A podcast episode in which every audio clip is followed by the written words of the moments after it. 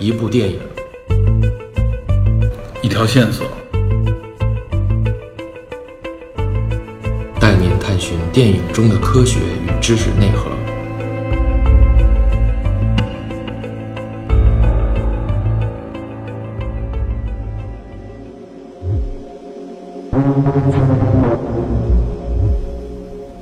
Hello，听友们，大家好。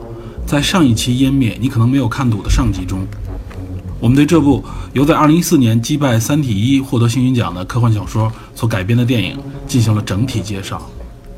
我们对原著以及影片的编导都有了一个基础的认知以后，就会明白，《湮灭》这部影片其背后所蕴含的能量与野心是值得我们进行更加深度的挖掘和解读的。影片通过诸多不给出解释的情节与暗示镜头，如同小说一般，留下了多个诡异的谜题。本期我们将针对其中部分谜题，结合相应的知识对其进行分析，尝试为您破解那个令人不安的谜底。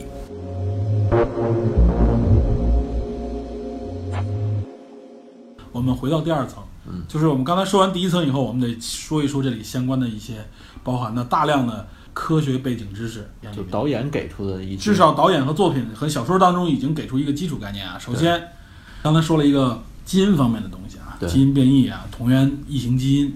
另外一个啊，影片一开始，呃，因为是个生物学家女主，她其中有一段镜头是她在上课，在大学里面给人讲讲这个细胞分裂。嗯对他那里面提到一个细节啊，介绍那个细胞分裂的过程啊，一生二，二生四，四生八的时候啊，他说这个细胞是什么呢？是海拉细胞。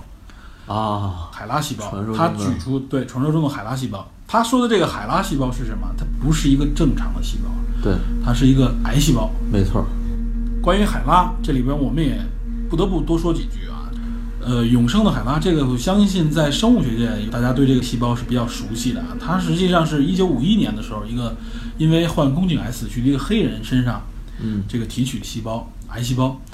因为当时的那时候已经具备一定的基因和对细胞的理解的时候，当时的美国的这个科学组织想研究它的这个细胞，啊发现它细胞展现出来很强的这种分裂和生命能力，就无限制的这种分裂，生命力很顽强。嗯，所以当时就由研究的这个科学组织慢慢把它的细胞不断的传播出去啊，给别的组织提供研究。大家在基因方面、生命方面、细胞分裂方面，包括对癌症的研究方面，都多多少少用到了这个细胞，被后来的这种科学研究造成了巨大的影响和贡献的一个海拉细胞。海拉其实并不是人名，是他这个人的名字的前后缩写，对，他的那个 H 和 L 的那个是法列塔·拉克斯，所以名字很长。因为当时也跟他的家属完全没有提及这方面的信息，所以取了他名字里面的各两个首音节，啊就把海拉留了叫海拉细胞。所以这个东西直到现在，海拉细胞大家研究这方面的信息的时候都用海拉细胞，包括这个女主讲课的时候也提到了啊。嗯，二零一六年的时候，我记得当时有一个记者调查这个事件，最后把它写成了书，叫《永生的海拉》。二零一七年，欧普拉 （Oprah） 知道吧？这个著名的美国脱口秀女主持人，甚至有人说她可能会选美国女总总统对对，她主演了这部影片，但她演的不是海拉，她演的是海拉的女儿。她遇遇到了这个记者，然后两个人调查到她母亲原来的生活，包括他们怎么来看。因为这个细胞这么大的贡献啊，嗯，但是直到本世纪，家人对此完全不知。好，尤其又在现在啊，人权方面啊，又是黑人，所以这部相当于是一个纪实类的作品啊，嗯成为了当年的畅销书之一，所以才拍成了电影。但它因为这个硬核的这个背景啊，可能大家了解的不多，但这部影片我们可以查到啊，我们不多说，只是说这个影响力。所以这个影片一开始就借助海拉细胞，提到了细胞分裂和细胞生命的这么一个概念。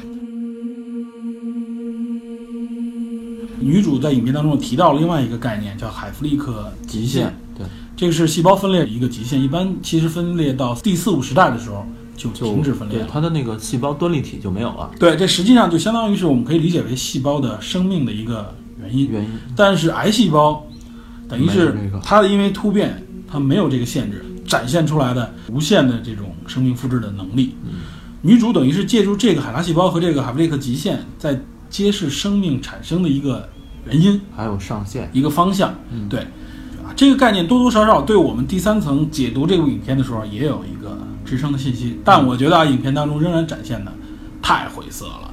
就完完全全没有去就是边边角角那种提及。对，然后他没有去继续的去解读说这个事件的相关性啊，这也是很多人抱怨的一个点。这这些信息太难懂了。有点类似于小说挖了很多坑，然后就不给你填。对对对对，而且小说说白了，挖的坑还挖的比较的深，挖的比较的仔细。小说它有更多篇幅能展现对现。，电影里边就真的是一带而过了。对，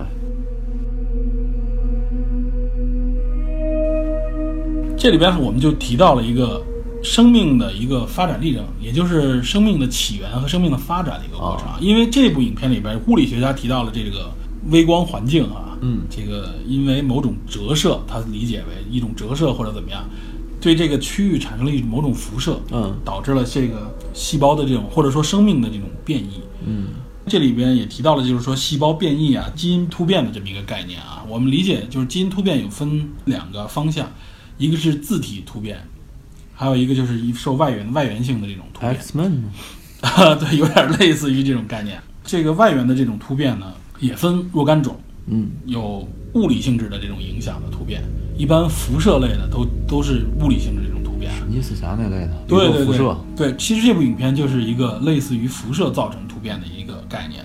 它还有一些呃，因为化学方面的这个突变。这里边主要讲的就是因为辐射造成的突变。嗯但是如果说涉及到基因突变，大家都还比较熟悉了，嗯不管科幻电影还是小说，但是它这个影片跟那个其他东西不太一样，就是说它突变的方向嗯，有点怪异，是一种跨科跨目的所以它都是跨物种的这种跨物种的这种突变，这突变不是说你多长了一个手指头，或者说这个眼睛变多多出一个眼睛那种对，种，或者你生个翅膀什么的，不是这样子的，它完全是植物长出了人的对动物的特性，动物长出了植物的特性，这种级别的概念。这个说白了就有点儿超过了现在目前科学认知，对，完全属于幻的那部分，我对们老说。而且它这个突变还不仅仅于此，嗯，揭示这个影片整个背后的这个大逻辑、大概念的时候，也牵扯到它对突变的一种阐述。啊，这我们最后再说啊。我们回过头来接着说，这里面还有一些间接的概念，我觉得也需要给大家介绍一下。嗯说这种生命的产生，我们这里面就就要追溯一下，就是地球发展到现在，我们能看到的，我们原来说过那个玉界门纲木科属种，这八分类，这为什么有这么多生命形式？嗯，对吧？由原来的这种最早无机物变成有机物，有机物，有机物又变成了最原始的，我们是现在几种假说之一啊，说是这种生物，，对单细胞之前还有这个组成细胞的这个 DNA、RNA，嗯，包括蛋白质，蛋白质，对，这都有相关的这个假说，因为目前没有确凿证据，没有定论，就是说到底谁先是产生的，因为它们之间有一个循环的作用，就鸡生蛋，蛋生鸡这个概念。有人说是蛋白质，有人说的是 RNA，有人说 DNA。目前 RNA 假说更占主流一些，啊，我们就不详细解释了啊。然后由由它 DNA、RNA 产生了细胞，对，细胞出现，我们认为是有机生命体的一个明确的一个标志。其实，如果按正常的发展方向啊，嗯，它就是不断的分裂，就展现出跟应该跟癌细胞这个状态一样，啊，由单细胞变成多细胞。嗯但是呢，我们这里面就要说一个科学概念，就是关于我们现在这种多形式的生命是怎么来的。这里边就要提到一个大家应该多少都听说过的一个地质年代期啊，寒武纪。寒武纪对我们这一说寒武纪，就应该有一个概念叫寒武纪的生命大爆发。大爆发，对，我们简单说一下，寒武纪差不多应该是在距今应该是五点多亿，官方说法五点四二亿年到四点八八亿年左右。嗯，这叫寒武纪，这是个地质年代啊。嗯它之前叫震旦纪，从寒武纪开始啊，更上一级的概念叫显生咒，啊，我知道，对吧？这个这是一个更宏观的一点的一个概念啊，这名字听起来都很牛。呃，在寒武纪之前，我们刚才说的那个震旦纪呢，它属于叫隐生咒。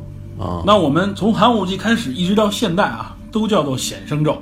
同志们，这这部分 属于这个上古的自然科学啊，对对对，这里面说到寒武纪的是作为显生咒的开端，这个寒武纪后面就是奥陶纪，然后是什么志留纪、泥盆、三叠，三叠，三叠的更靠后了啊。这个还有二叠纪呢，石石炭纪、二叠纪，然后三叠，三叠纪之后才是我们很熟悉的侏罗纪，知道吧？侏罗纪公园，侏罗纪之后才是我们更加熟悉的白白垩垩纪，知道吧？可赛前来拜访。寒武纪五点多亿年以前啊，为什么会有一个生命大爆发？这个目前从主流科学认可的进化论，也就是演化论这个角度来说啊，一直不能完完全全的探知它的原因，因为毕竟我们从目前的科学也好，或者探知到已知的这个证据来说，无法完完全全的展示和证明为什么生命会在这个年代，可以说相对来说，在一个几百万年的时间当中，由单细胞突变到多细胞，多细胞展出出来，我们刚才说的，从门这个角度上来说，就开始横向的扩充。我们现在知道节肢动物、软体动物什么的，都是从植物什么，都是从那个时候分裂出来的。对，原则上它应该正常的就是细胞、细胞、细胞往下细胞了就完了。对，很简单。它为什么在那个时候展现出来啊？而且极其多样的那种，非常多样、非常丰富的。因为我们从 DNA 基因的角度来追，我们最后实际上都能追到一个同源，对也就是地球上生命全是同源的。我们刚才说了，寒武纪之前都是同源，到寒武纪这时候分裂，科学界叫生命大爆发，它展现出像一种爆炸式的这种增长，嗯，各种方向的这种增长。所以科幻小说里面都是描绘另外一种可能。对，这也是假说之一，就是说寒武纪这种生命爆发的其中一种假说，就是外来的这种外星文明，不一定是文明了，有可能是生命体的一种感染、这种侵扰，嗯造成的。我们甚至可以管它叫做另外一个科学概念，叫物种入侵。啊，对对对，因为物种入侵的这个角度，导致这些生命体基因产生了非常大的变异，然后扩张到现在。但是这个不得不说，这是一个说是大爆发，看着很短，实际上你要聚焦那个时候，也是几百万年、上千万年的时间。这么长的时间过程当中啊，在这部影片里面，好像他借制了这个理念以后，他用了一个 非常短的时间里给你展现出来啊，对，就是在电影中呈现的就是这种变异，天甚至在分分钟都在产生变异。对，然后它有另外一个概念，它为了加强这个变异，让你觉得它很神奇，还有一个就刚才我们说了，内部和外部对时间上感受都产生了区别。对时间的观感，对，王审问他的时候说：“你们只有两周的补给，为什么你们在里边足足待了三个月啊？”但是从女主的口里边说：“我我待了可能也就是几天，对最多是几周。对”对他的感觉是完完全全内部的感觉。对内外的时空 是不一样的。这个都导致了时空的畸变啊！我相信编者是为了强化说我这里边的变异能量，我的变异到底有多么的恐怖，多么的巨大。呃，回过头来，我们这里介绍了这些基础知识啊。我们刚才说了基因突变，说了基因，说了细胞分裂，说了这个生命大爆发，嗯，对吧？说了这些东西，实际上为了就是支撑一个这影片当中所阐述的概念。主线吧，主线概念啊。但不得不说啊，如果大家本着科学的角度啊，甚至本着专业角度去看的话，会吐血于电影院之中。对这个，咱们一向强调啊，嗯，科幻作品和文学作品与真正的现实是有区别的，它是一种可能和一种幻想。对。尤其我觉得啊，这个跟大刘的这种这种硬核科幻啊不同的地方，就是它真的是有一个概念，我就给你无限制的扩张以我自己的想象力和理解。大刘还是说我在你这个理论里边，我找到其中一个可能性，我给你加强，给你放大。所以大刘的那个更接近现实的感觉。大刘给你感觉啊，就是哎呦，这个更像是，如果你没有相关知识，你觉得哟这是不是真的呀？他说的这理论，有些人啊，甚至 拿大刘里面提到的一些理论，认为这是大刘证实的科学黑。暗森林，黑暗森林法则，对，其实这些都是很早就有人提出的专业的理论假说，对，大刘引述了而已啊。而且大刘得自己也说，像黑暗森林理论只是仅限于小说中设定的环境，嗯它在现实生活中是不太可能。不管基于宇宙学，嗯甚至有些互联网人把它拿到人啊，这个社会学里，这个完全是传播啊，传播传播到。还有一个概念，其实跟生物学有关啊。嗯我们一直在说物竞天择，适者生存，很多人都把它拿到人类社会上来用，，对，拿到这个社会达尔文主义啊，这实际上这真的是被完全不认可的谬传了。这是谬传。而且其实社会达尔文主义，由现在目前主流的，无论是从社会学角度来看，还是从科学角度来看，这实际上是个谬论。没错，大家不要拿说啊，我们以社会达尔文主义啊、黑暗森林法则拿来说，人类社会就应该是物竞天择的啊，这是很多民族主义者啊、极端主义者拿来武装自己用的这个绝对是绝对并不是真正的科学主流而且这些东西是被大家主流否定的。对。就社会当中是不能够用这个方向来走的，而且他对，而且他所说的物竞天择、优胜劣汰，尤其是优胜劣汰这个啊，都是站在人类主观角度上来说的。对，什么是优，什么是劣，这个我们原来就经常说啊，尤其在我们神原星球那一期说这个进化的时候，这绝不是人类主观判断的。比如说人类产生，我们当时说，为什么大脑会变大，对吧？我们常常说有一些基因基因突变、骨骼的变化、身体组织的变化，导致大脑供血更多、供氧更多、饮食变化。它的攀爬能力、行动能力、身体结构都弱化了，大脑变大了。从当时的角度来说，这就是一种恶劣的突变。说白了，这种弱化突变，各方面生存能力都下降了，你脑袋变那么大，生育都不好生育了，对，怎么能是强化呢？对吧？但是从长远的历史角度来看，哎，大脑的变化实际上是这个突变是引发了我们现代智人的这个人的进化对。所以这绝不是我们，尤其是社会达尔文主义所认为的啊什么是好，什么是坏。非常容易跟纳粹种族主义结合。对，这个就是种族主义的这个基源这个这是它的一个根源，这是个错误的根源。非常无论从科学角度还是从社会学角度、从人文角度来说，但是都但是你没发现，大家天天都在拿这句话，尤其是我认为现在社会上面有很多，甚至是站在无论是官方的角度还是都拿这个去说。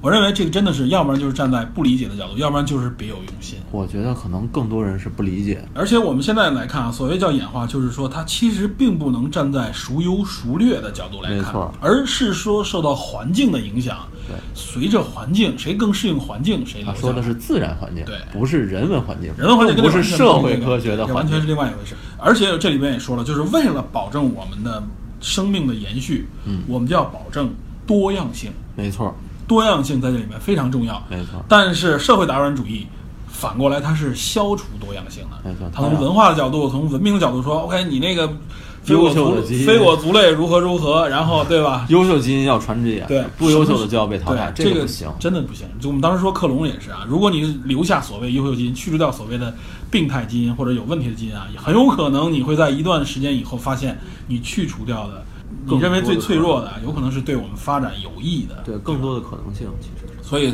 主流科学为什么说我们对克隆人、对基因基因的这种研究都停留在非常有限度的地方，对吧？对，都是这样。没错。包括大家所谓的转基因没有那么神，转基因实际上只是转了其中不表达里的一些基因，做了一两个基因的转换，仅仅是为了适应一些比如温度啊、病虫害的一些角度啊，绝没有大家想的说我把它这个东西就变成一个动物了。原生态的人对很怕这个。对原生，大家讲原生态很怕，其实我们多了解一下科学，你会发现啊，真没有大家想的那么可怕。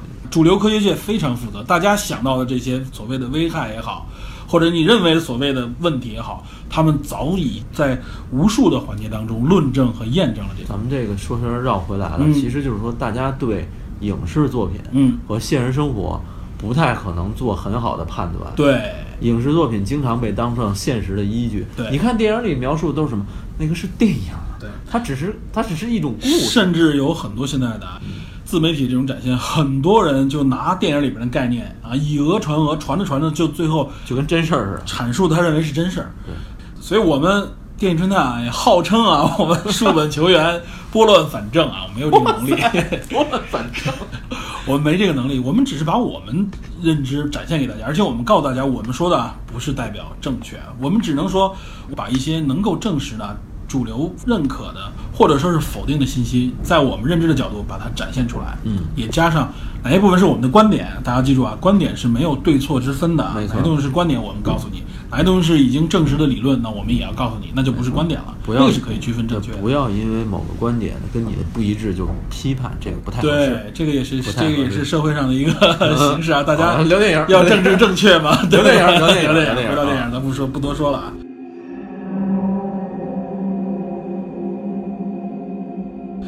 咱们刚才说了第一层和第二层，我们有了对电影的基础认知，嗯，然后呢，有了基础情节、基础人员啊，包括一些背景，然后又对第二层我们摘出来这里边提到的一些作者或者或者导演告诉你的这里面蕴含的一些背景知识，我们把它拿出来了。然后这时候我们要做一个第三层解读。第三层解读呢，就是不得不说啊，这影片很晦涩，能够到第三层，其实说白了挺挺困难的啊。我们也只能在零星的信息里边，我们把它提炼出来，我们自己来做一个强化的解读。有可能啊是过度解读，先跟大家说好，没错有可能是过度解读。我们不认为导演和作者具有这么这么复杂的想法，还非要这么藏着掖着。我觉得可能是作者就是渠道及信息，嗯途径及信息，嗯媒介及信息，嗯可能说作者通过电影的这种方式表达这个信息，不是最有效的方式。嗯哼。我觉得可能这个是阻碍大家理解电影和嗯导演表达自己个人意愿的这么一个障碍。对，可能可能说电影呈现出来的更多的信息解读角度，跟原本作者想说的不太一样，对，或者是这种感觉。对。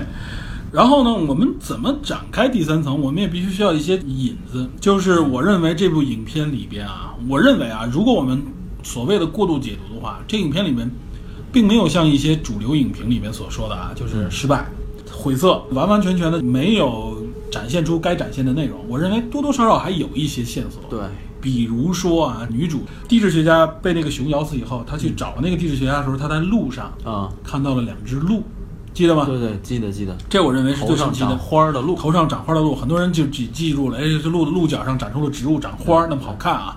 但是你注意没注意到啊？那是两只鹿，对吧？嗯，一深一浅两只鹿，嗯，两个人动作几乎完全一致。对你你感不说，觉我没往后边想。对，这个你结合后边的，包括她丈夫这个形态啊，嗯你就得说这个是导演有意为之的一个镜头，这里包含内容，但他没给解释，他挖了个坑就走了。但这个坑你得看见，就是这个完全一样的这个路，也就是说，这个路有可能是嗯，其中一个是它是复制体的一种展现啊。为什么会有这复制？我们可能也得多多少少在后边去去去解释啊。嗯然后后边这边还有好多没有完全解释清楚的，比如说包括那只熊，嗯，变异熊袭击完了这个人，他身上为什么会有这个人的声音？对对吧？这个我我当时想起就是凯普里边的阿普顿融合捕食，就是说我通过嗯。吃掉或者是直接夺取对方的 DNA 和基因，嗯。获得对方的能力。嗯。当然了，能力里面肯定就包含声音、嗯。思想、思维。嗯。只不过我的我作为一个主宿主，嗯。夺掉了这种寄生体的这个个人的意愿，嗯。然后我甚至能控制它的声带发声，嗯。我甚至能控制某种东西，这是第一层想到的。嗯，后来我看到其他解读是有另外的一个，我觉得其实你说这个引申下去就是啊，嗯。它融入了这部分啊，对。有些东西是它的，有些东西就不是它的了，比如声音，对。你说是它的吗？是它发出来的，它那有可能实际上是那个基因的表达。对，就有可能是说这个熊控制这个死去女人的声带，对你也可以说是这个女人的声音控制了这个熊的声带。从啊我们翻过来另外一个角度去说，对我们为什么这么说，跟后面也有关系啊，这也是一个坑。我认为他没对他影片当中他也说了几句啊，嗯但也是含混不清，一带而过呃。浮光掠影就说对，就过去了。另外还有就是刚才我们说的这个物理学家由人变成植物、嗯啊，对吧？他给了俩镜头就过去了。对，非常快。对，非常快，这块儿很容易被忽略啊，这个也是一个坑。它为什么会变成植物呢？对吧？它它变成植物以后，它为了说明什么呢？它好像我感觉就是说，如果这个人最后决定说 OK，我变成植物吧，我就变成植物了那种概念。就是说他已经知道自己要变成他主观的欲望会催生这个过程。对，感觉好像是他主动的融入，对或者说他为什么？而且只有他这样的，对吧？对对对，对吧？这都是每个人表现的都不一样。对，这个也很神奇。对对，这是第三个坑，不是里边其实还有好几个细节啊，嗯，比如说有人说在沙滩上看到那个晶状体一样的那个一些树木什么的啊，啊，对吧？那这完全是你理解可以理解为植物变成了某种矿物质啊，或者说是对对对，就有点儿就是怎么讲，碳基变硅基。呃，对对对，可以理解这样啊。但里边我记得有一个镜头很诡异，就是在沙滩上有一些人骨的遗骸，记得吗？我明显是那种被摆好的，前面有一个头骨，还有脊椎骨，甚至有点感觉类似于当年看到了这个铁血战士那种祭奠的方式，是吧？我不知道那个镜头在这里面有什么含义啊，就直观看，就是它有一种对神奇崇拜的感觉，是吧？我，我最开始看那个镜头，我以为是说是什么，那叫什么？这个地方是危险的，嗯肯定去有人去世了，摆成这个样子，那肯定就是有人来做的。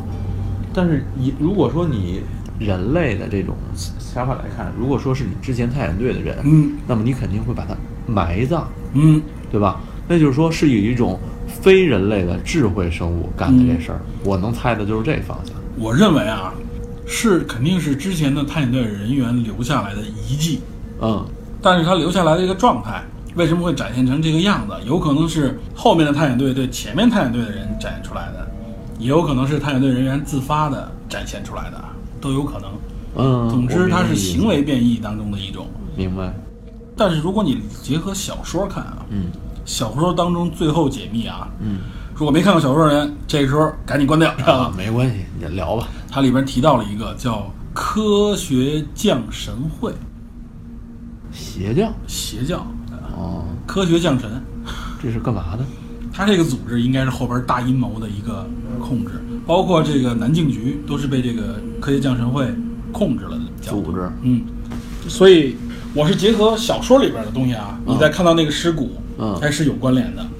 我认为也许是导演想在这些线索当中埋下他未来再往后拍续集的可能，哦，但这个太晦涩了啊！这个我相信很多人看到这个只会增加一点点神奇和和诡异的感觉，对没有别的作用了。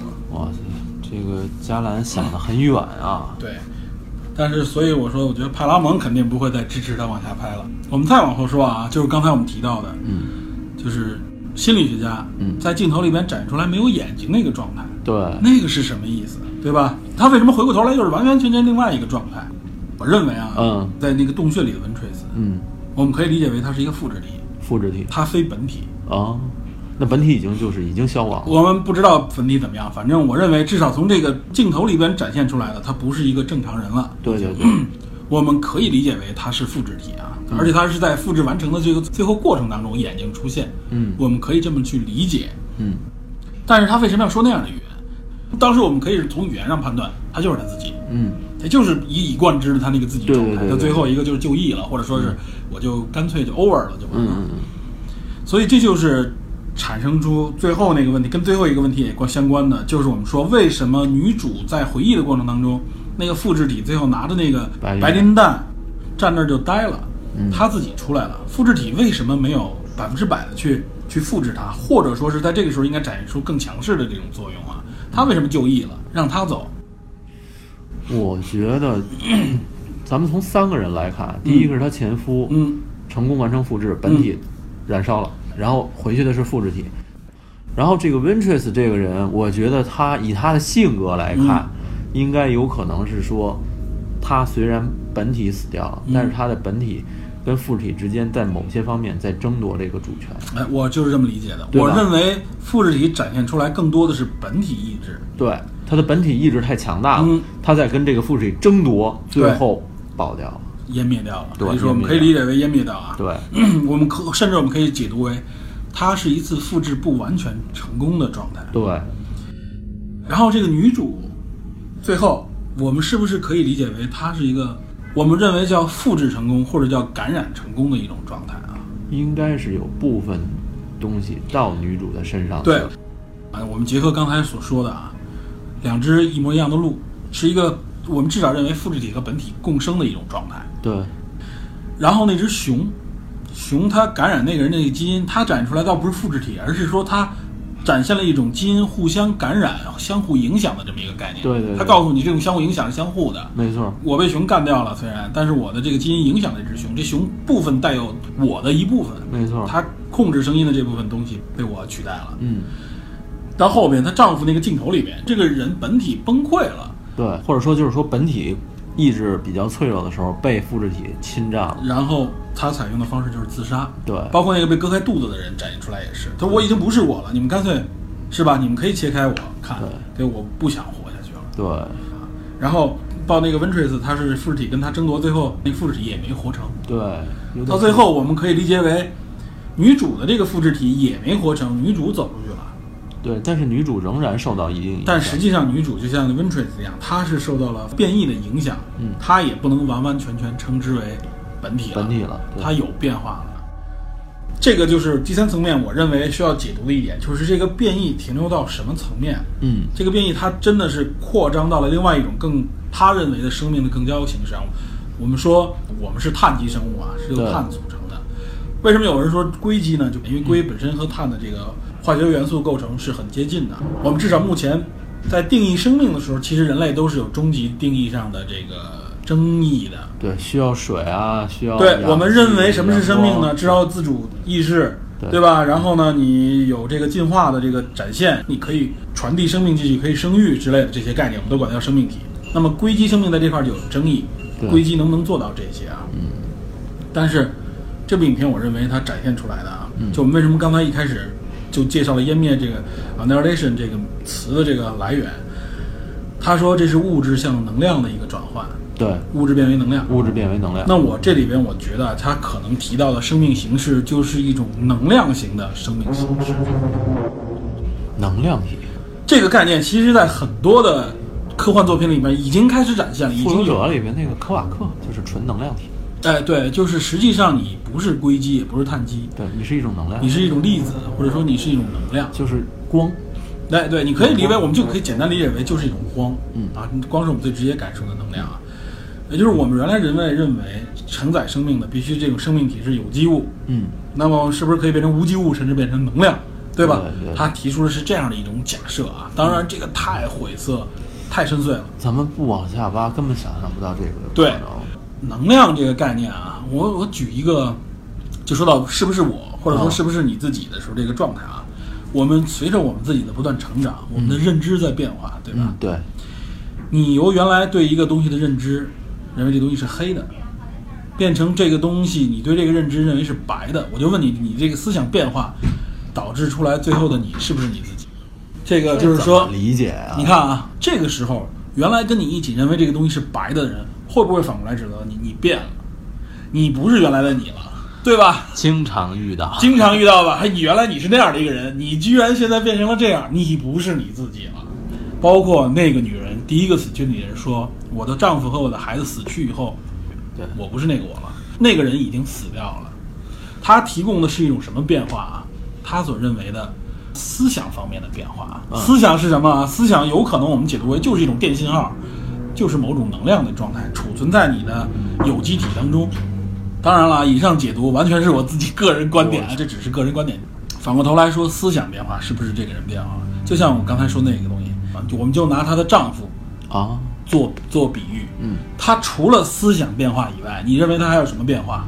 对吧？而且这个女主角判断她丈夫变了，只是思想，你说话的方式，你对东西的理解变了。但你说他从基因上，我相信检测他，他应该跟那个男主完全一样，无论发型、形态各方面，对，甚至对他的记忆都一样，唯独他的表现出来的这种心理状态，表达出来的这种心理状态不一样。女主立刻判定说：“你他妈不是原来我那丈夫，你小子是克隆人。”要这么说的话，我觉得咱们接下来就该形而上学唯心主义了。这这这说白了，物质和心理，物质心理其实是能分割的。那你相同的物质不能产生相同的心理。当然，这是我们这衍生解读啊。你我的意思就是说，嗯，思想的变化可能在这个影片当中，也许是导演想提来的，反正这是我的一个观点啊。哦他展现出来的就是思想这种变化，可能背后是一种能量的结合的产生，或者说是一种衍射啊。以上刚才我说的这段话啊，嗯都不是现代的科学啊，嗯都是我自己个人胡说八道的假说，大家别把这当科学理论，只是我的一种解读。我认为啊，嗯你把它一以贯之的联想下来，就至少这个角度可能会给你一个新角度去理解这部影片。你像加兰，我都不知道那个《太阳浩劫》是他拍的。我认为拍过这样影片的人，不至于 low 到说我拍这部影片有这么好的剧本的情况下，把它拍成这个样子。真的扯到这儿啊，嗯就可以无限制的扩张下去了。但是我们回到影片，基于影片的角度，我认为啊，就是说，首先它表现出来生命的形态，它提出了能量式的这种生命形态，整个这个区域 X 区域里边产生的这个生命的变异，基于的是一种能量的影响，或者说就是叫做辐射的影响。就是陨石带来的。对这个辐射影响，就是我们刚才说那个基因变异里边其中一种嘛，就是辐射导致的，还有什么病毒导致的，还有化学导致的，这个是辐射导致的。但是它在这个基础上又给你往下衍生，就是辐射导致的这个变化，可能都不仅仅是形态上这个同源基因或者 host 基因的这种变异，甚至可以在我们认知的思维层面上面、哦波的层面上面给你带带来这就是说这个变化。所以为什么时空都会扭曲？对，这就是说他们说的，我们意识到时间跟我们来的时间实际上是不符的。嗯嗯嗯其实是说他的思想上已经产生对思想上也好，或者说是认知，它造成的这种时空扭曲也是辐射的一部分，对吧？这就也有可能超出维度了，超出三维理解了。对，这就是它的那个肥皂泡这个这个对，所以。没错，在这个里边，它告诉你它的变异，嗯，不是你理解上的变异，不是传染病，不是我们说的普通的物种入侵，对，不是说原来这块儿美国没有鲤鱼，引进了亚洲鲤鱼以后，导致了这个地方的生态灾难，只是植物的减少，水中植物减少的一些其他生物的环境造成变化，这个太太末端了，嗯它是非常根源的，这根源甚至比你认为的细胞的这种基因的变异都要根源。我认为它是有这样的含义啊，但是真的就是你自己去解读吧，我怎么样跟你说都可以了，对吧？觉得应该是一个 evolve 进化，对对对我，觉得是一种思想上的进化。对这个完，当然完全是我们的自己的这个、啊对我们我们这聊的有点有点有对点深，有点对，呃因为必定啊，就是我们是为了解读这部电影而去这样去解读，对我们必须加入一些所有的可能性对放到里面来啊。但是如果我相信大部分人看这影片的第一感觉就是主流评论那种感觉，这影片，哎呀，没说明白。没说明白，然后呢又很晦涩，一点儿也不科幻，这就是一惊悚片。然后惊悚的说白也也不很惊悚，就那么两三个镜头就过去了。对于这种习惯视觉刺激的，对，然后他留的概念呢，从刚才说的就是第一层甚至第二层上，大家也多多少少都理解都明白。你没有给我什么特别颠覆的，那我们给你展开一个第三层，从我们这光谱，从我们这维度去看啊，我们带出来了这样的一个角度。所以最后影片展出来，她丈夫跟她，嗯，我刚才说了两个观点，一就是能量形式的这种生命体，它已经感染了他们两个人。嗯，无论说她是在复制体身上被感染，还是在本体上被感染，她都被感染了。对，第二个引申的出来，她还是不是她自己，对吧？这个就是一个自己的定义权啊。这个我们最后说，这影片展出来了，就为什么说我们还提了着重提了寒武纪的生命大爆发啊？嗯，有一种理论认为，这个生命大爆发可能就是因为诱导诱因产生的变异啊。这个诱因是外力影响的，可能就是一种物理原因，对吧？这个不是不可能。我们如果站在当时单细胞的角度来说，如果我们有意识的话，那细胞它会觉得 what the fuck，这怎么都变异出细胞英国人对啊，这个怎么都变异出什么脊椎动物、无脊椎软体、壳类动物，这都什么？这都几乎我们现在所有的门全都是从那时候展现出来的。对，这和他当时理解概念是完全不在一个维度上了。那么，那么这个影片给你展出来，就是我们现在的这个维度上呢，我又给你展开，产生了那么多多种可能。我认为整部影片当中啊，就是一个感染的过程的一种尝试。你说它复制体啊，它有一种一体存在的状态，也有呢单个留下的状态，也有本体自杀的状态，还有复制体自己自杀的状态。还有被兼容的状态。对，还有一个复制体最后引发所有的都毁灭，他自己走。如果按有意识的说，是不是复制体觉得我完成复制了？从意识角度来说，OK，这次感染完成了，这个人可以完美的承载我的这个状态了。我剩下的这些不成功体全可以消失了。它其实就像物种入侵来说，这块就跟我们现在的科学家们，尤其是一些物理学家也好，生物学家，包括一些外星探索、外星生命探索学家都说啊，如果我们有朝一日我们登陆一些星球的时候，我们首先保证的是我们的探测器上必须都是无无菌菌的，对就所谓无菌，甚至我们可以认为就是没有不要有有机物，对，都是以无机物的角度去的啊，就是怕感染那个星球。甚至怕当影响当地的原有的生态。有可能的生态。这个整体生态，对。这就跟我们原来看过很多的一些电影里边似的，包括那个《全面回忆》当初的最早那个版本，火星人，啊。对吧？地球人到火星以后产生了一些变异，因为缺氧，因为什么原因？那时候他们认为的改造生命环境，包括《异形》的第二集里边展现出来的状态，我植入一些大型的机械供氧，对吧？对对对。我改变气候结构，大气，对，但是另外有一种有一种学说，就是说，甚至你怎么改变环境，就是植入一些细菌，播撒一些有机物，嗯，导致生态结构的一些基础元素产生变异，比如说产生了藻类、多细胞，产生一些植物什么的，哎，让它与气候环境变化。你说这种变化，我们人类有意识的给那个环境造成这样的变化啊，如果那个环境当中有某种意识来说，对它来说就是一种根本性的转变，对吧？如果我们给它的变化，站到我们角度来说很正常啊，这必须适应我们人类生长。那你怎么知道那个东西是不是人家原有生态当中的一种形式？对对吧？这个是非常细思极恐的东西。对，这是这这这影片本身也展示出这种状态，我们可能就是一个感染的过程，对吧？只是在现在又重复了一下寒武纪或者加速了一下寒武纪这种变化，使人类进入下一个维度。这里边我记得我看过网上的一个科幻小说啊，嗯，名字叫做《濑户内海》。濑户内海不是日本的一个海吗？对，科幻小说名字叫《濑户内海》。为什么我怎么看呢？是因为当初《北京折叠》那部小说不是很火，获得了是雨果还是还是星云啊？一它是短篇小说获得雨果奖雨果奖我记着好像是啊，北京那个女作者。但是很多这个科普爱好者、科幻爱好者们都说这部小说真的挺一般的，你知道吧？呃理论上也好，想象力也好，并都么出色。很一般，而且我也看了，就当时写的很多东西就是自己不自洽，在里面里，我不知道为什么选，可能是因为是女性中国人写的一个这样的一个东西，哎哎，然后人家又有一种哎政治色彩的角度去去说啊，但我觉得还好，新闻奖、雨果奖没有太多偏向政治方面。但是我的意思是说啊，就是因为我为什么看到赖户内海这部小说，就有人举出了这部小说，说赖户内海的想象力远比他高，而且我看了以后，无论从写作能量、写作的成这个能力上来说，和展现出来的状态，和最后给我带来的思想震撼，都比这个高。濑户内海那部小说，我不得不剧透一下，他所说的就是，啊，我们中国啊，处在一种啊很神奇的状态，因为这小说估计不好传播，也有这个原因啊，被控制的很深啊。啊，然后呢，但是他发现外国人都展现出来一种，就是中国那时候在世界上已经越来越厉害了，国外人展现出了一种停留在几十年前那种状态里生活的，都还是那种很自由的状态，但是给你感觉他们的科技停滞了，外国人的科技，外国人的科技停滞了，只有中国的科技不断的在发展。没选这个小说其实是政治正确的。然后啊，嗯主角发现了一些别人留下来的一些他在寻找这个线索啊，呃，包括被神秘的这个秘密组织追杀，哇，然后他最后发现啊，实际上啊，为什么西方人展成这种状态？你看到的全都是 AI，都是机器人，不是真实的生命体，是克隆体。西方人对西方人，真正的这些西方人们，这个美帝国主义代表的这些西方人们，他们已经进入生命的另外一个形式，就是以某种意识和能量意识和能量存在于这个世界的另外一个维度，像无线电波一样生长在整个的这个地球环境当中，甚至宇宙当中了。那不是永存吗？就是类似于你可以理解为永存，这种有机体的展现出来的这些生命，只是一些傀儡。所以你看到的这些外国的傀儡基本上停滞不前了。这但是我们这个亚洲这边，由于我们的啊所谓的这个墙，所谓的这个封闭，哎，导致我们没有接纳和这个接受这种交互产生的新科技，所以我们被留在了有机体生命体的一个状态。随着环境的变化，怎么样，各方面啊，能源的紧缺什么的，你就是处在一个衰败的状态，但是已经失去了进入那个层级的钥匙和门口，可能那是一个时间周期已经过了。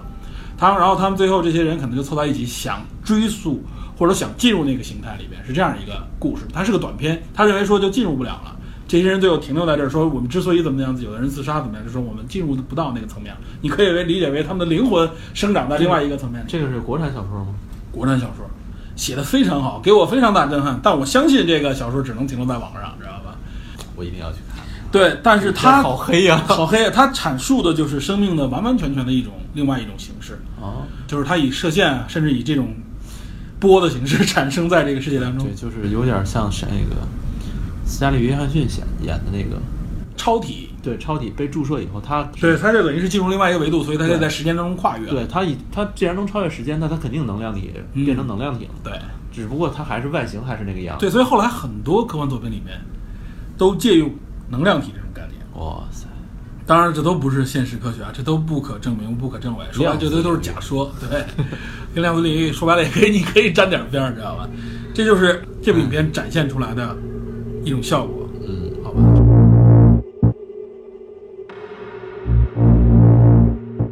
呃，说了咱们三层展开啊，说了介绍了那么多基础知识，也包括自己的这个理解。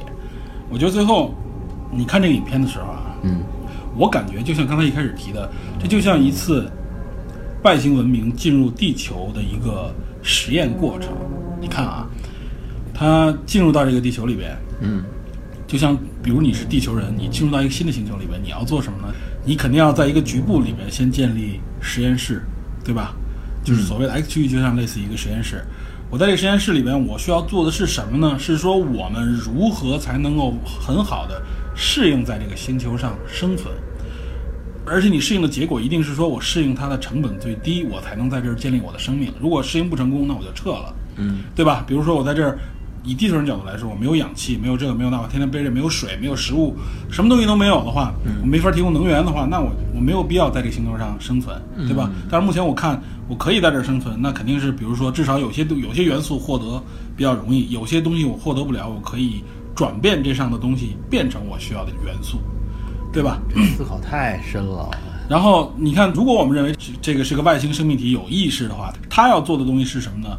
是我要理解和适应这个星球的生态和生命，本地化。对，然后我做本地化，对吧？本地化。你你认为它是寄生也好，你认为它是这个本地化也好，嗯，因为他肯定体会到人是这里面的一个主宰，嗯。比如说那个士兵死掉，最后发现就是他的生命体和这个人最后等于是把这个人整个摧毁了，还有人也是在那里边人和那个植物那种变化，这个也可以说是某种试验结果，但它变成了一种另外的生命形态另外的一些生命形式比较低级的，就是完完全全比你目前的现有生命级别要低。嗯这个也不能说是成功。然后凯恩的这个状态，凯恩是什么呢？凯恩是最后自己啊复制体出去，但是复制体他最后发现这个状态是什么呢？这个复制体没有很好的能力来融入这个人类社会。心理学家他的状态是说，OK，我最后好像是也是完完全全能够承载他生命的时候，你发现他立刻他自己就自我摧毁了，对，对吧？那这个女性的这个状态啊，实际上她应该算是被感染之后，然后她很好的容纳或者让这个女性的生命不排斥她、接受她。对，某种程度上，我们为什么说刚才说生命什么是自我，哪个是能定义？实际上就是说，你可以理解为她被她感染了，就像我们现在 RNA 实际上就是我们这个细胞之外的一套东西，嗯它寄生在了里面，包括我们人身体里面有很多微生物、细菌是寄生在我们身体里面的。对，我们的基基因里面也写的这些东西，但是这些东西和我们共生了。嗯我们可有的时候甚至认为我们其实是这些共生体的结合出来的一个混合物，嗯，对，它这个所谓的外星意识也好，或者说它这种能量也好，它和你女主角的眼睛里面体现出来，就是我和你最后很好的混合了。无论你怎么样认知，最后我跟你共融了、融洽了。就像他这个小说一样啊，首先小说第一本叫《湮灭》，先毁灭；嗯，第二本国内叫做《当权者》或者《掌权者》，台湾那边翻译叫《权威》？啊，啊，你理解是另外一个概念了。第三本就很明白了，叫接纳。是一个逐渐的哎，变化就是变化接纳。实际上，最后接纳和融合就是这个意思嘛。一以贯之的角度来说，它就是给你一种从外星文明的角度上，你如何适应地球环境，对就是和你地球环境共生，我又不摧毁你的地球生态的情况下，我在一个我的实验空间之内最后完成融合，完成我的融合。我不断的扩张也好，可能就是为了吸收这些生命进来。然后从小说那个角度来说，科学降神会嗯，他们的存在意义，实际上就是我不断的派人进去，实际上你理解到献祭。嗯，另外一种角度就是我不断的给你输送实验品，对吧？我们两个的目的是一样的，是我们彼此共荣，彼此接纳。但是这个降神教最开始就知道这陨石要来吗？也许是来了以后，他自己从一种更科学的角度认知，说 OK，那我们生命的形式就是不断的接纳、不断的融合、不断的进化，我们不能成为水火不容的东西，这个跟大刘在《三体一》里写的降临派很像，就是有一点点像。是吧？就是说我接纳外星的某种文明形态，来完成要么我自身人类的进化，嗯不管是物理层面还是说什么也，只是他这个小说把这个以一种科幻的一种形式，它甚另外至以一种更高级的形式展现出来。大刘那个他那个降临派是指的是一种被动接受，就是我对外族侵略的一种被动接受。其实从政治他是希望改改造人类社会，对，嗯，其实从文明的角度上来看啊，文明之间，就比如说我们说政治上国与国之间那种互相互侵略，文明之间的相互侵略。我从物理学、从生物学角度来说，我就是进入到你的机体里面来，就是一种彼此感染，对吧？没错我们。中华民族号称是一种有容乃大的一个民族嘛，各种外族进入到我们这里边来，包括清朝都统治过我们。那个谁消灭了我们，谁就成为我们。很多人说说我们汉族怎么如何如何，你想想元清，这是这是外族吧？外族从民族角度来说，但是最后感觉的是什么？汉民族没有消失，对吧？文化也它也没有消失，但我们融合了，我包容了你了。从某种角度来说，这种文化的传播，它就是一种意识的传播，它就是另外一种生命形式的相互感染。对，民族融合，对我们甚至科学界也提过，说我们可以理解为文明、文化就是一种生命的另外一种形式，嗯对吧？它也是在不断的演化、不断的进化，彼此融合嘛，对吧？那我们从这里看，就是这个所谓的外星文明在做一个完整的实验，和地球上的文明最后我感染你，实际上某种程度上你也在感染我的这么一个状态。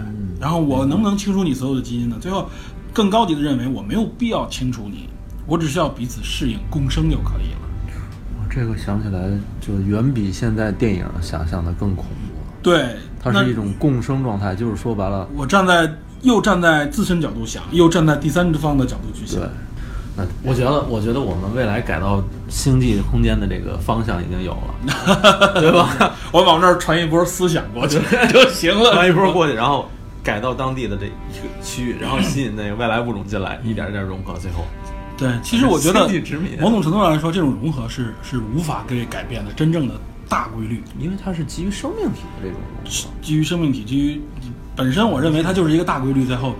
谁的文明的生命力顽强，最终谁会感染谁，变成谁什么样。咱们这又从自然界又聊回到人类科学了，这个这个啊，不，我们最后要提升到这个层面，我们最后不不能往说完达尔文进化论，不是这个不，但这个就是一个对道理可以借鉴，它不是谁改变谁，对实际上是我们彼此适应。对，其实呃，或者说我们相互促进吧，对相互促进应该说是相互促进，从人类这个女性表现出，来的状态，应该是实验成功的状态，就是我跟你融洽了。